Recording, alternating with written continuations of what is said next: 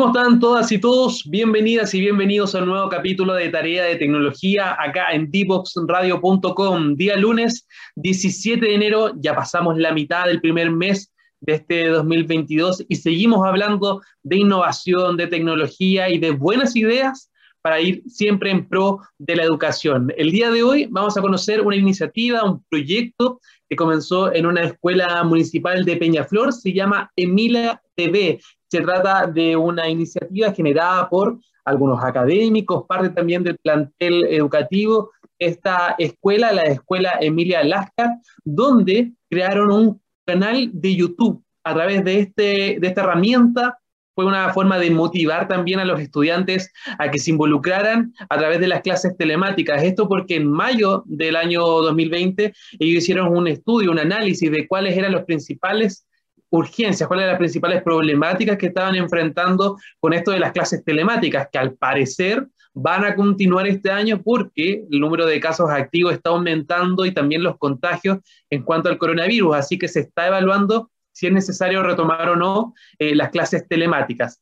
De ser así, al menos esta escuela ya tiene una alternativa que ha sido demostrada y también probada eh, durante estos meses y que tiene que ver con este canal de YouTube, donde no solamente los profesores, sino también los apoderados, la gente que también parte de Peñaflor y los mismos estudiantes pueden generar contenido educativo y también así integrar, mantener este espíritu de comunidad eh, escolar dentro de las redes. Es un ejemplo que ha sido bastante destacado dentro de nuestro país, incluso se fue merecedor hace muy poquito del primer lugar en la categoría Imaginación Digital acá en la región metropolitana en los premios Elige Innovar que fueron eh, llevados a cabo por Elige Educar, Dale Profe y Fundación BTR. Queremos conocer entonces un poquito más sobre esta iniciativa, cómo se generó, cómo se fueron integrando los distintos actores de este establecimiento y cómo también ha sido una alternativa para mantener conectado a los estudiantes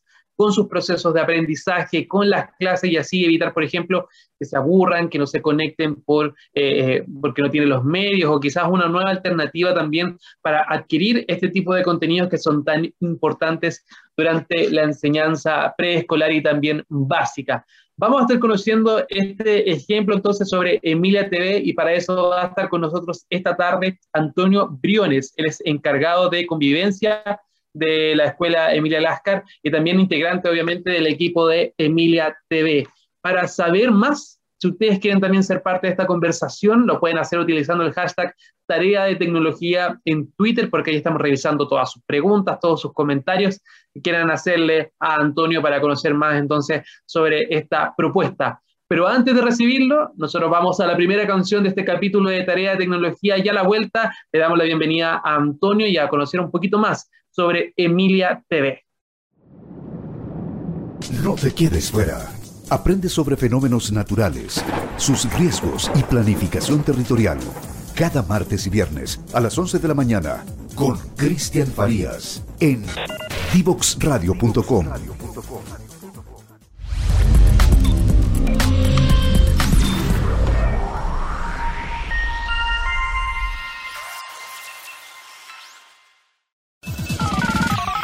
quedes fuera. Conversaciones de educación, aprendizaje y tecnología.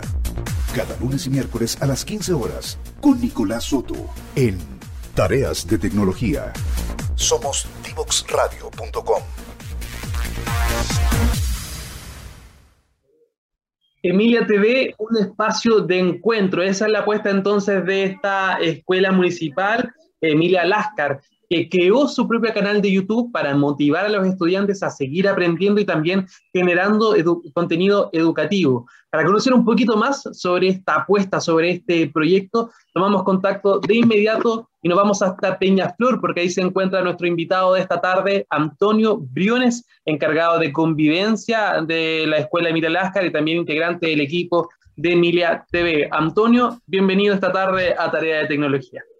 Muchas gracias, Nicolás. Muchas gracias por la invitación y el espacio para poder comentar eh, de qué se trata nuestro proyecto.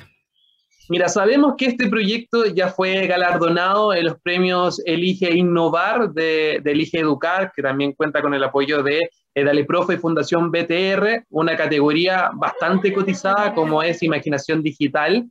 donde hay muchos proyectos también que se presentaron tan buenos como estos, pero para comenzar, para que todas las personas tan conectadas tengan un poco de contexto, cuéntanos cómo nace esta idea de hacer un canal de YouTube, siempre pensado en cómo reforzar el contenido que se entrega en clases. Claro. Mira, Emilia TV nace en abril del año 2020.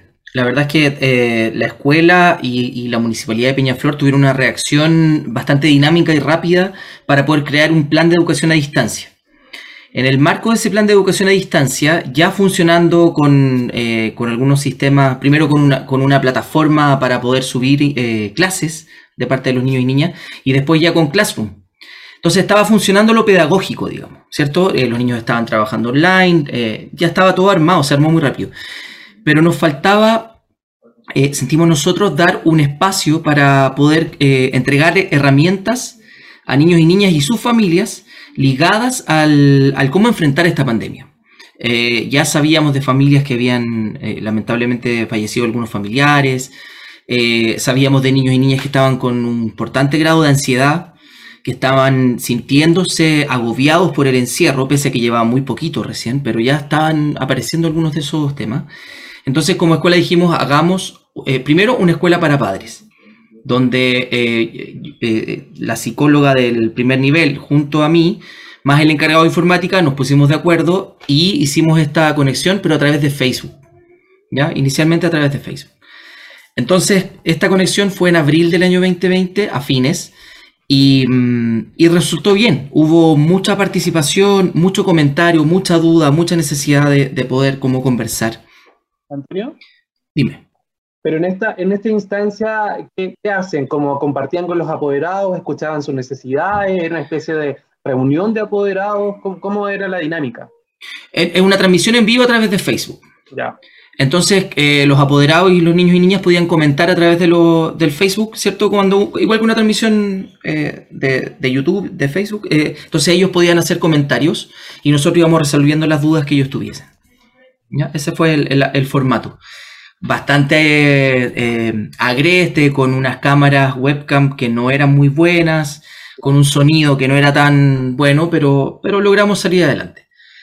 Una vez que terminamos esta actividad, eh, con el encargado de informática, Patricio Ramírez, dijimos, oye, esto podríamos seguir haciéndolo. Es así como hicimos una, después hicimos una siguiente escuela para padres con otro tema, la siguiente vez invitamos a, un, grupo que trabaja reciclaje y además le pedimos a la profesora de música que cantara unas canciones, como, como ya empezando a armar el tema. Y, de ahí ya en mayo dijimos, no, esto, tiene, esto tenemos que seguir haciéndolo. Entonces nos propusimos hacer Emilia TV. Ahí surgió Emilia TV. Y lo hacíamos todos los miércoles a las 3 de la tarde. Eh, como te digo, inicialmente por Facebook. Pero en el Facebook empezamos a ver que teníamos el problema de que los niños de, de 6, 7, 8 años no tienen Facebook. No es una red social que ellos utilicen. De hecho, los adolescentes, la mayoría tampoco lo tienen. Más Instagram, más TikTok y más YouTube. ¿Cierto? Entonces ahí empezamos a, pensar que el mejor cambio era irnos a YouTube. Una por la calidad de imagen y otra porque fuimos adquiriendo experiencia. Entonces ya podíamos ir resolviendo algunos problemas que nos iban surgiendo en el camino. Entonces, una vez que, nos fuimos cambiando, también fuimos incorporando otras herramientas u otros espacios. por ejemplo, ahí se sumó el resto del equipo, en este caso Germán Montenegro y, Camilo Recabarren. Ellos, eh, dos profesores, crearon un espacio que se llamaba Emilia Frick. Emilia, Emilia Frick es un, eh, inicialmente, de hecho en, algunos de los videos de difusión sale, estábamos en la biblioteca, en el CRA, ¿cierto? Eh, y ellos, junto a muchos, muchas eh, muchos juegos antiguos, muchas revistas de estas Nintendo antiguas, ellos crearon su espacio e hicieron el primer Emilia Freak ligado específicamente a videojuegos antiguos. Después hicieron videojuegos nuevos, después videojuegos para celulares y se fueron ampliando. Entonces es, quedó instalado ese espacio. Eh, después en la escuela había un taller de periodismo, ¿ya? Y este taller de periodismo no funcionó durante la pandemia, pero les pedimos que pudieran incorporar una, actividad. Incorporaron un espacio que se llamaba eh, ¿Qué es lo que pasa? Donde niños y niñas creaban noticias o hablaban sobre las noticias de, y más importantes de lo que estaba ocurriendo en ese momento. Entonces así fueron surgiendo distintos espacios y, se fue armando el programa, de alguna manera. final era solo los días miércoles como lo estaban contemplando desde un principio o fueron ya como subiendo, publicando el material de manera ya permanente? Se hicieron las dos cosas. El miércoles ah. era la transmisión en vivo, donde teníamos invitados, donde, eh, donde teníamos eh, una, una, animación en vivo y donde subíamos cápsulas también de niños y niñas, cápsulas de, de por ejemplo, de comida, eh, el, te recomiendo, donde los niños y niñas recomendaban películas, series, etc. Eh, escuela de talentos, donde los niños y niñas mostraban sus talentos, no sé, ahí salió patinaje, los niños que armaban más rápido el cubo Rubik's, ese tipo de cosas. Eh, entonces, ese programa era en vivo.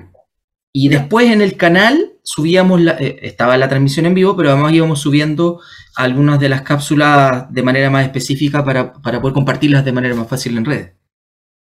Oye, Antonio, y después de todos estos meses que ya llevan implementando Emilia TV, ¿cuáles han sido los resultados? Porque obviamente no solamente está vinculado a eh, mantener motivados a los niños, sino también esta comunidad en general está trabajando en pro de un proyecto, los profesores, me imagino que también el director o directora debe estar involucrado, los apoderados también, que muchas veces tienen que ayudar a los niños a grabar. ¿Qué otros beneficios, más allá de, las notas, por decirlo así, se han demostrado gracias a este proyecto?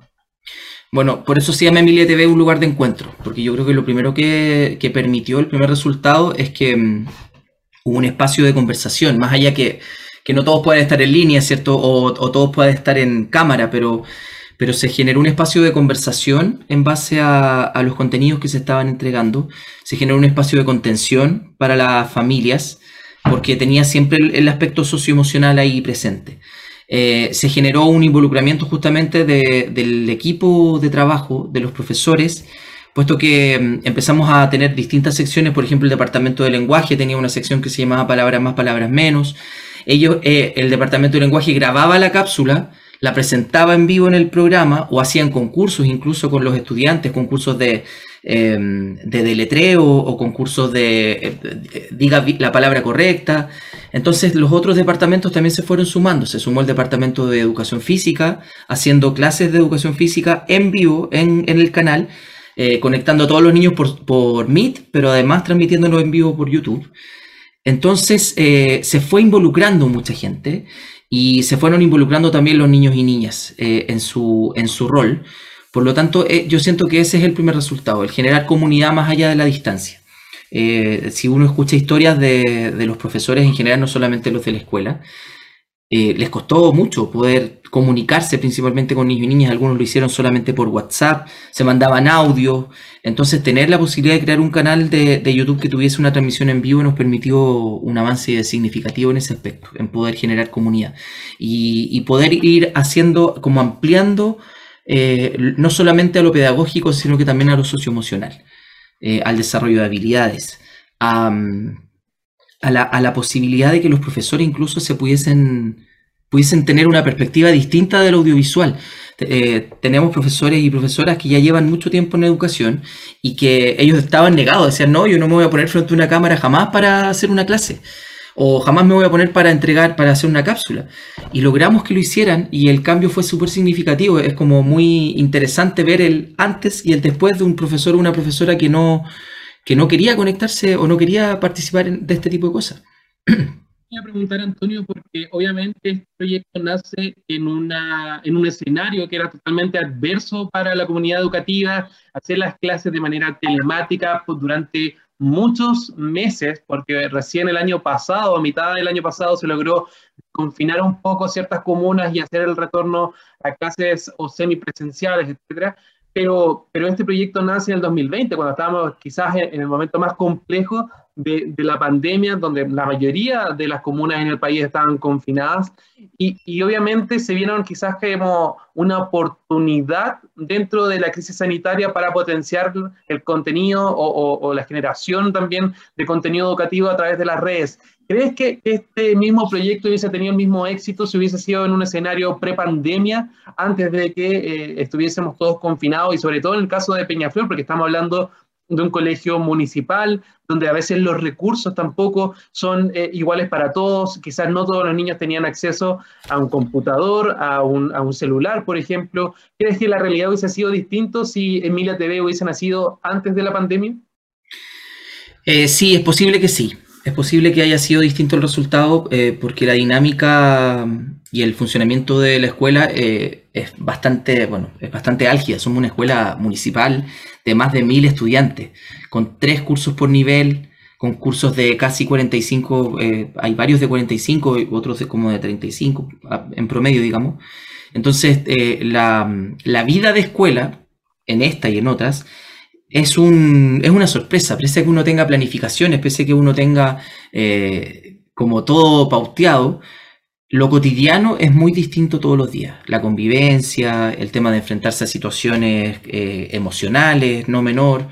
Entonces, eh, capaz que estando en un, en un escenario prepandémico o anterior a la pandemia, tal vez el impacto no hubiese sido el mismo. Yo creo que llega en el momento exacto, en el momento oportuno. Y es por eso también que nosotros, eh, al participar del Elige Innovar, hicimos, eh, eh, hemos hecho cambios, en conjunto también con el apoyo que nos dieron en, este caso, en este espacio. Hemos hecho cambios, ya, ya hemos cambiado el formato, entonces, bueno, más adelante podemos hablar sobre eso.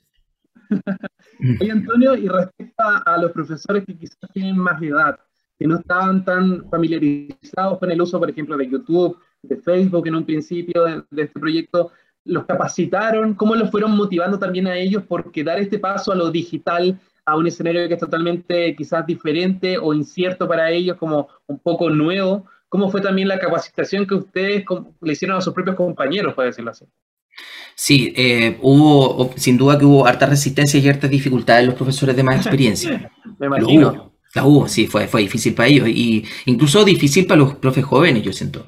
Porque hay que, hay que separar las cosas. Ellos tuvieron una capacitación, por ejemplo, ligada al tema eh, educativo, desde el desarrollo de Classroom, desde el desarrollo de poder eh, subir información, de, de, algo tan básico como poder crear una videollamada. Eh, entonces ellos tuvieron esa capacitación por parte de la escuela, como les decía, una escuela que reaccionó muy rápido y que tiene muchas alternativas de innovación también, no solamente Emilia TV. Eh, pero por nuestra parte, ligado al audiovisual, digamos, eh, sí, hubo que, trabajar con los profes que participaron en cosas, en cosas tan simples como la expresión, porque no es lo mismo expresar en clase con los estudiantes a expresar de, manera audiovisual. Hay que ser mucho más conciso, hay que ser preciso, hay que saber mirar cámara, hay que saber ocupar audio. Entonces, eh, sí, hicimos hay un trabajo con ellos Em, y, también en base a lo que nosotros aprendimos, nosotros no somos expertos en esto, por lo tanto, nosotros tuvimos que desarrollar todo este espacio eh, a pulso, muy a pulso. Nos pasó, tuvimos muchos chascarros, ¿no? Se un día se nos pegó, se quedó pegado el audio en una videollamada y, y tú has visto cuando rebota el audio que hace como una vuelta y de vuelta que queda pegado así. Entonces nos pasó eso, nos votaron programas por, los, por el tema de los derechos, de la música o de los videos. Eh, entonces, esa capacitación tuvimos que empezar a hacerla. También enseñar a los profes que si hacían un video que pudiéramos mostrar en el programa, tenía que ser un video donde no ocupara música, eh, por ejemplo, no sé, un profe me decía, no, yo quiero ocupar los Beatles, por ejemplo, de fondo. No, es que no se puede, no, se puede porque nos van a bajar en dos segundos el programa. Entonces, eh, también capacitarlo en, que pudiesen crear cápsulas de mejor calidad, eh, yo te digo, cosas tan simples como el celular en horizontal y no en vertical, cosas así, o sea, desde eso tan inicial, que también lo hicimos con los niños apoderados, etcétera, a eh, poder eh, manejar temas de audio, a poder... siento que, yo siento que los profes quisieron mejorar la calidad de, su, de sus piezas. Y, y, nosotros también, obvio, como programa. De hecho, empezamos, nosotros cambiamos el, el estudio como cuatro veces. Porque el primer estudio eran los, los libros de fondo. ¿Ya?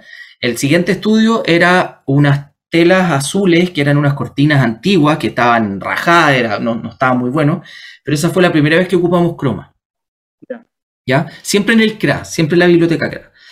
Y el cambio final fue que eh, de parte del equipo directivo, en este, cuando vieron que esto estaba como teniendo mucho, mucho auge en la escuela, eh, nos ayudaron, bueno, nos ayudaron siempre, pero en ese momento nos ayudaron y pusimos cortinas desde el techo al suelo, unas cortinas verdes para poder hacer croma.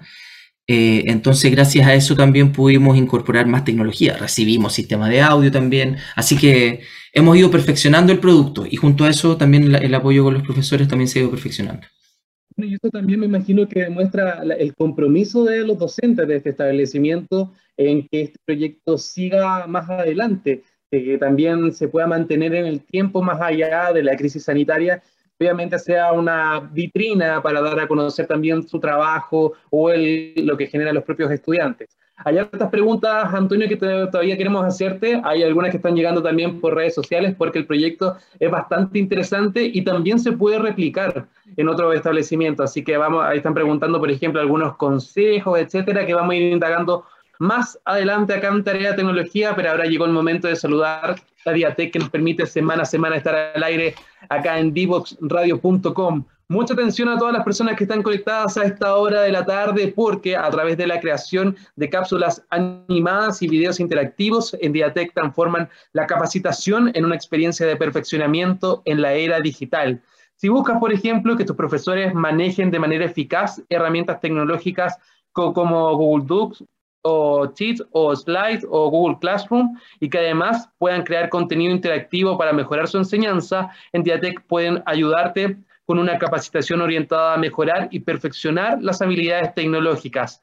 Aprovecha al máximo tus herramientas digitales, conoce más de sus servicios en www.diatec.cl y búscalos en redes sociales como Diatec. Diatec siempre con Y para que lo tengan ahí de manera mucho más rápida y puedan conocer también la gama de oportunidades que pueden hacer gracias a este tipo de capacitaciones.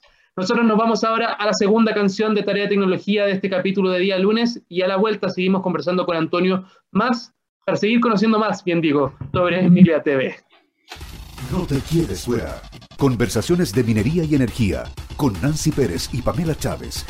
Cada martes y viernes a las 15 horas Recursos con perspectiva. Recursos con perspectiva. Somos divoxradio.com.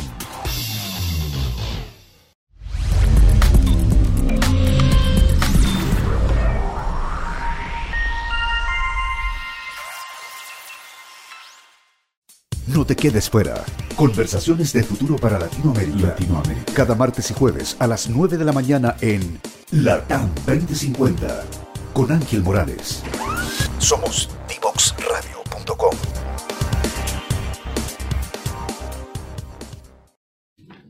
Ya estamos de regreso con más de Tarea de Tecnología, este capítulo de día lunes 17 de enero y estamos conociendo más sobre Emilia TV, un proyecto que se desarrolló en una escuela municipal de Peñaflor y donde está toda la comunidad educativa de este establecimiento involucrada. Estamos conversando con Antonio Briones, es uno parte de este equipo de Emilia TV de la escuela Emilia Lascar y nos estaba comentando un poco sobre cómo se generó este proyecto, cómo también los profesores se fueron adaptando a esta ventana, a esta alternativa para poder entregar sus contenidos.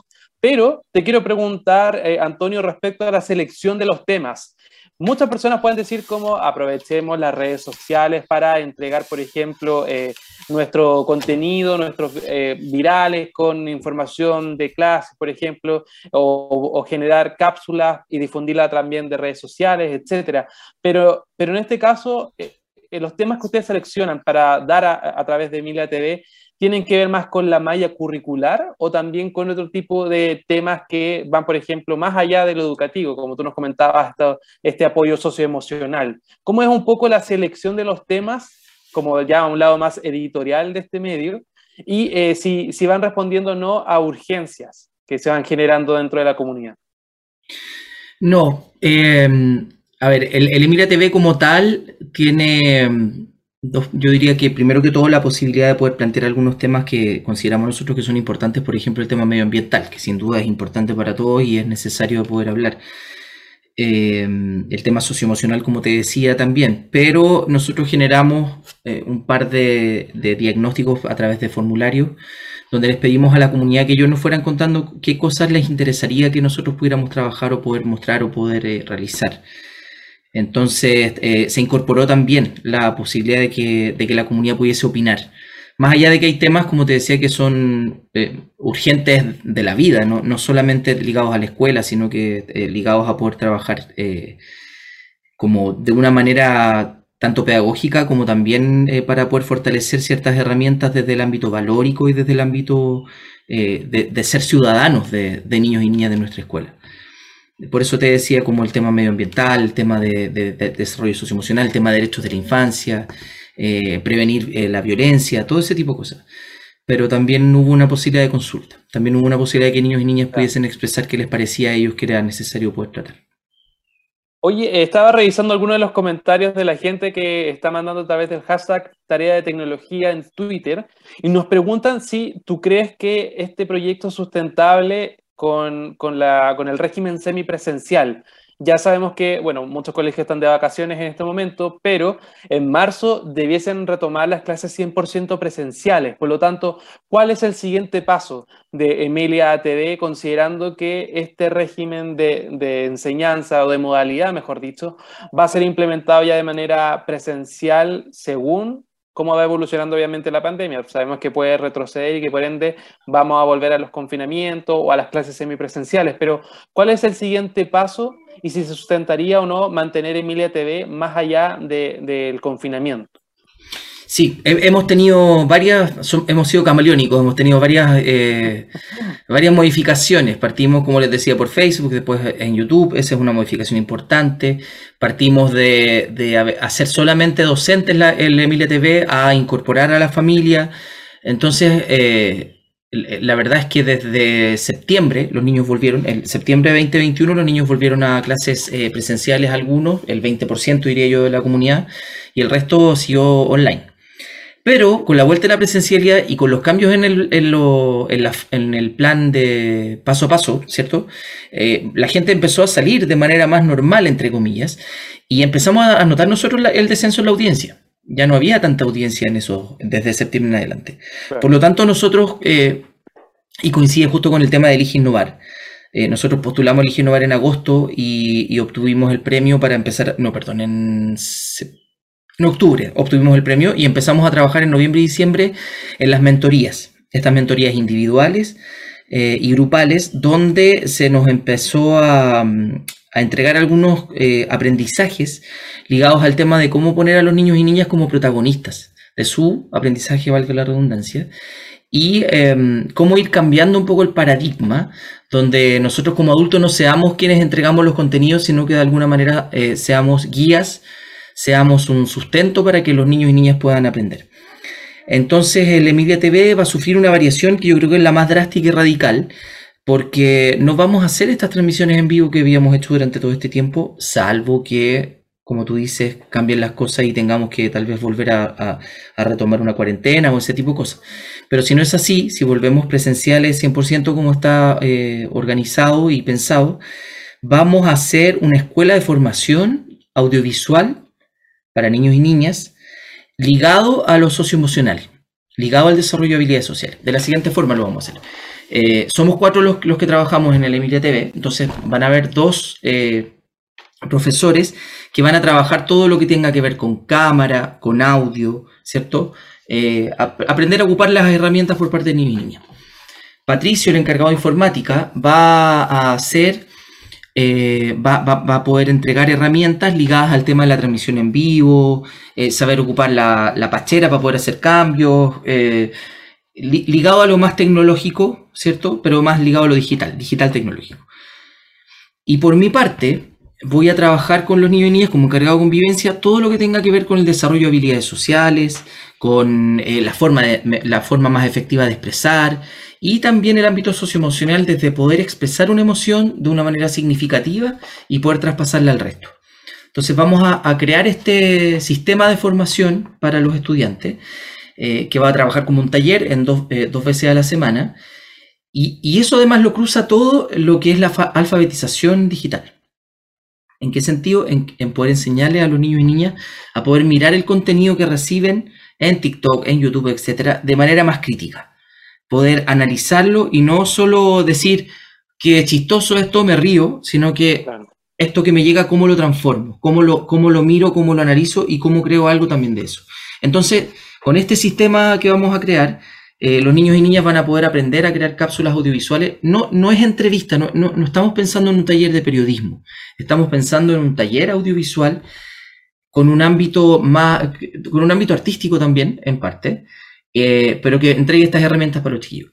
¿Qué vamos a hacer después de que las cápsulas ya y esto, estas piezas eh, audiovisuales o este contenido audiovisual se cree? En las clases de orientación, niños y niñas de la escuela van a recibir este material y lo van a poder trabajar junto a sus docentes en las clases de orientación. Para que esto que los niños y niñas han creado en el taller pueda ser transmitido a sus pares y se pueda generar conversación, discusión en base a eso eh, y, por supuesto también poder aportar al resto de la comunidad. Y además, darle, seguir dándole énfasis a, nuestro canal de YouTube subiendo estas piezas para que el resto de la comunidad también las pueda conocer.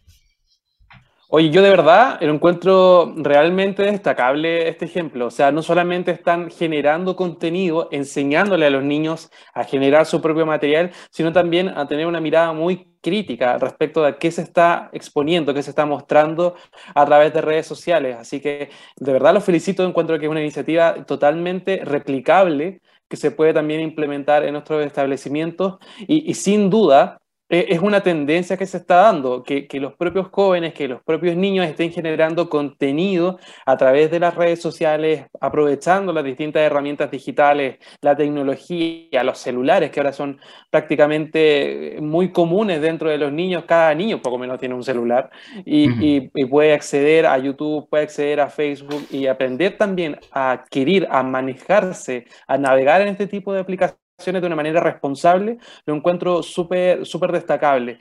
¿Cuál crees tú que, que, cómo va a evolucionar esta tendencia de, que los niños se estén involucrando más en tecnología, que, que ellos mismos se estén preocupando también de, desarrollar material? ¿Cree que, ¿Crees que este tipo de, de, conocimiento, de manejo en redes, también se tiene que ser parte de, por ejemplo, la malla curricular de ciertos cursos de enseñanza básica? ¿Cuándo crees, por ejemplo, que es recomendable también que los niños sean conscientes de eh, lo que están consumiendo y de lo que están viendo también en redes?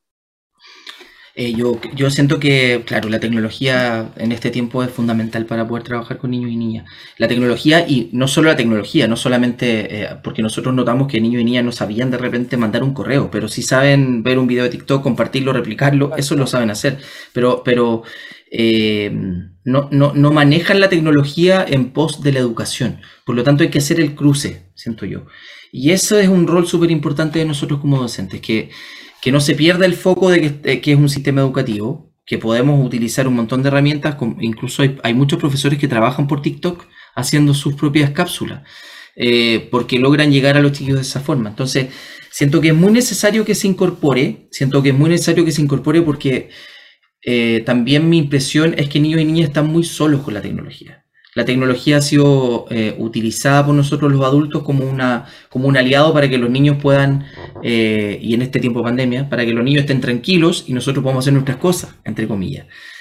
Pero no, muy pocos papás educan formalmente a niños entregándole un recurso tecnológico. Entonces ahí es donde nosotros como escuela tenemos esa responsabilidad, porque nos hemos topado con casos de grooming, ya eh, hemos, no, no, con ciberbullying, por suerte en nuestra escuela, pero sí con temas de conflictos entre pares ligados a no saber decir las cosas, por ejemplo, a través de WhatsApp, como no saber eh, utilizar este recurso y diciendo cosas sin, sin, digamos, sin filtrar.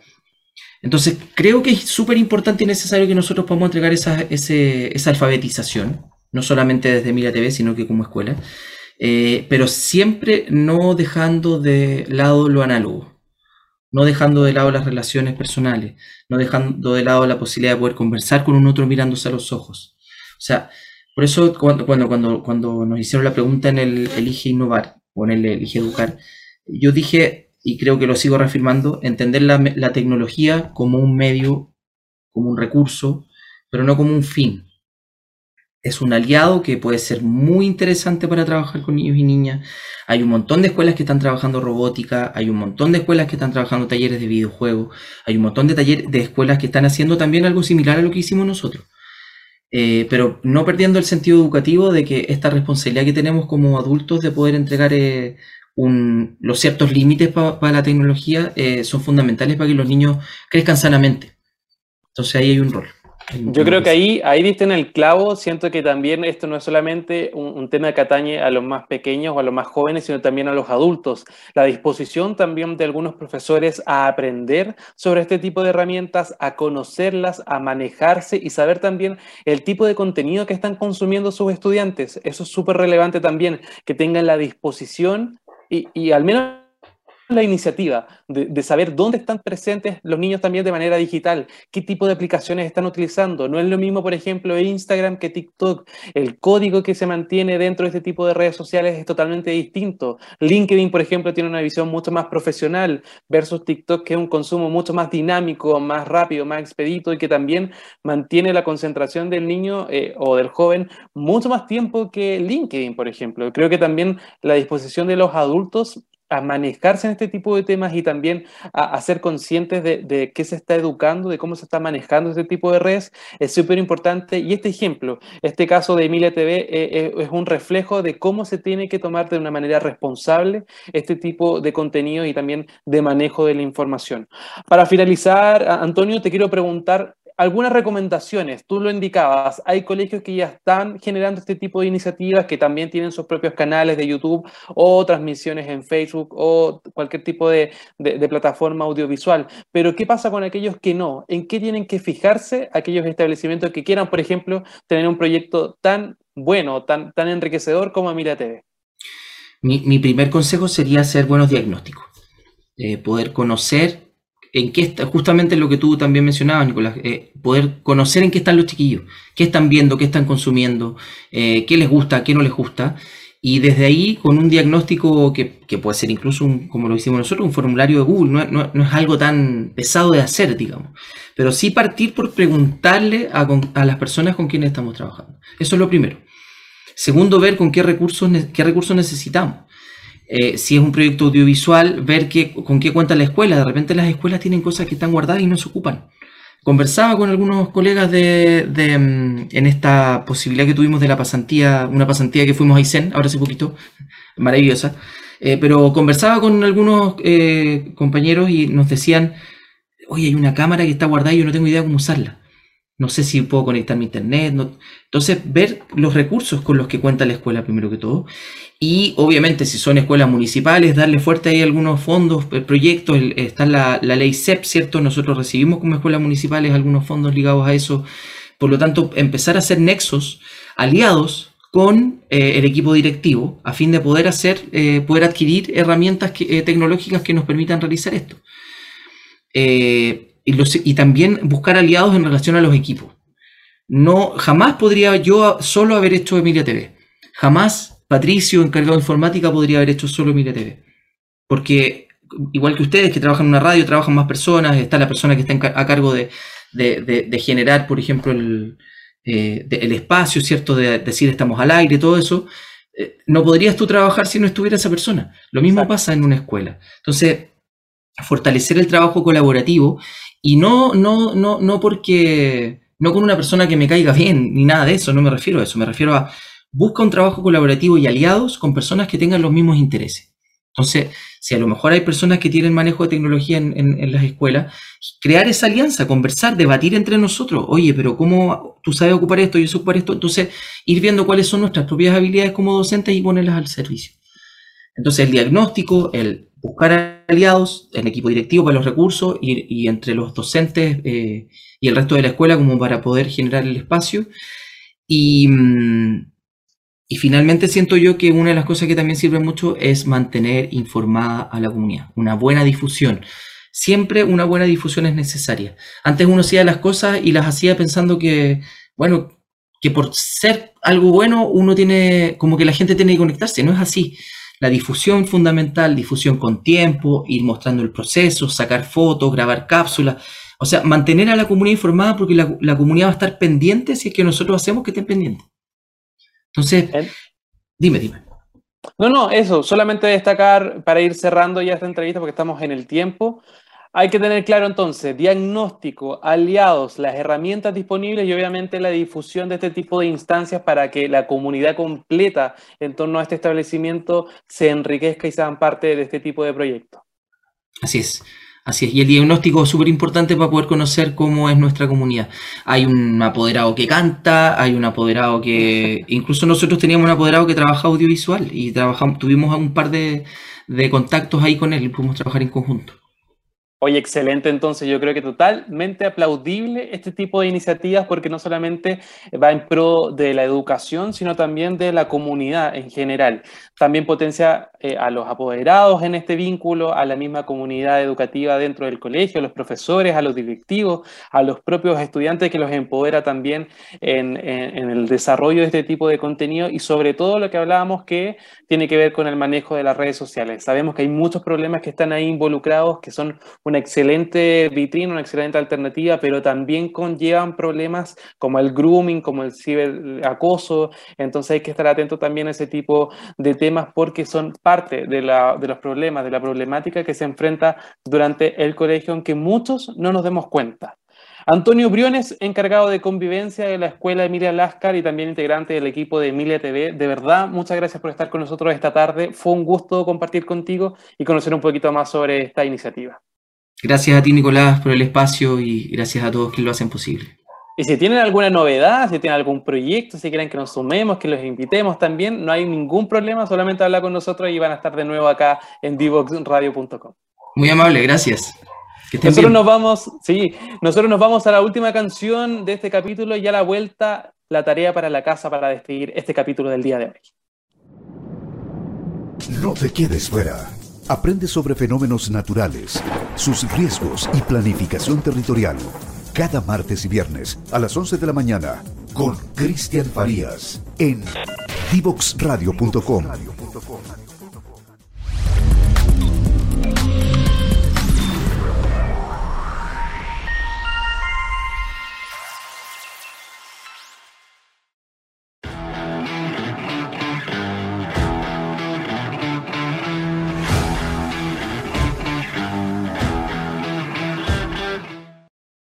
Tarea para la casa entonces, en este segmento de tarea de tecnología les cuento algunas aplicaciones que pueden resultar interesantes para descargar en sus teléfonos o en sus tablets o en sus computadores y también pueden ahí contándonos después a través del hashtag tarea de tecnología qué les parece, si les gusta o no, si prefieren otra, etcétera. Recuerden que estamos en todas las redes sociales. Estamos en Facebook, estamos en Twitter, en YouTube, en Instagram y también todos nuestros programas van a estar disponibles a través de Spotify y SoundCloud para que los puedan escuchar como podcast cuantas veces quieran.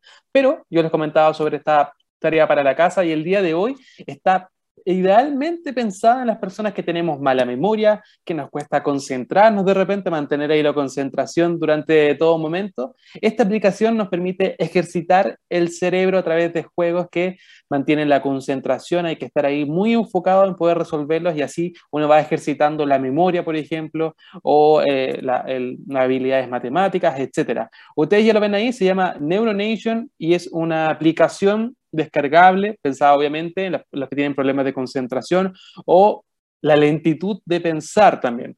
Eh, con tan solo 15 minutos al día se genera un entrenamiento que puede solucionar este tipo de problemas. Esta aplicación ya fue galardonada por el AOK Leonardo de Salud por la prevención digital patrocinada por el Ministerio Federal de salud en Alemania, por lo tanto ya está certificada, cuenta también ahí con una serie de reconocimientos y se puede mejorar la memoria, reducir considerablemente el estrés y eh, correspondientemente el riesgo de caer en depresión, por ejemplo, gracias a este tipo de ejercicios, además de aumentar la velocidad del pensamiento y la concentración e incluso reducir el riesgo de demencia hasta en un 48%, todo jugando con este tipo de dinámicas. Neuronation lleva a cabo un análisis exhaustivo de sus puntos fuertes y capacidades y crea también un plan de entrenamiento personal para que todas las personas que lo descarguen puedan eh, completar los distintos desafíos. En total son 27 juegos, 27 ejercicios con 250 niveles en total, donde se dispone de una variedad de entrenamientos motivadores para que el cerebro esté ahí en forma hay concentrado en todo momento.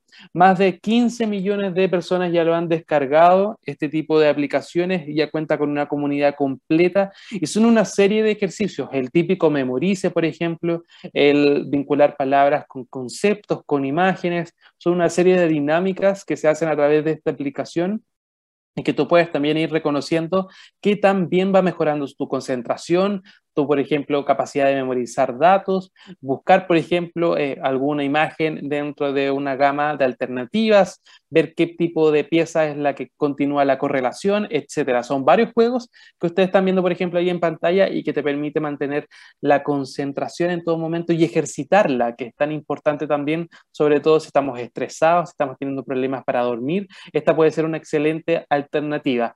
Neuronation, entonces, ustedes descárguenla y después nos cuentan qué les parece, si de verdad les ayuda ahí a mantener ejercitado el cerebro, a recordar, por ejemplo, de manera más rápida y no tener tantos problemas de concentración. Con esta información nosotros nos despedimos el día de hoy, este capítulo del día lunes 17 de enero. Quedan muy poquitos antes de que nos vayamos de vacaciones, así que continúen con nosotros porque nos encontramos nuevamente el próximo miércoles acá en divoxradio.com para hacer nuevamente tarea de tecnología. Que tengan una excelente tarde y nos vemos entonces muy pronto acá en divoxradio.com.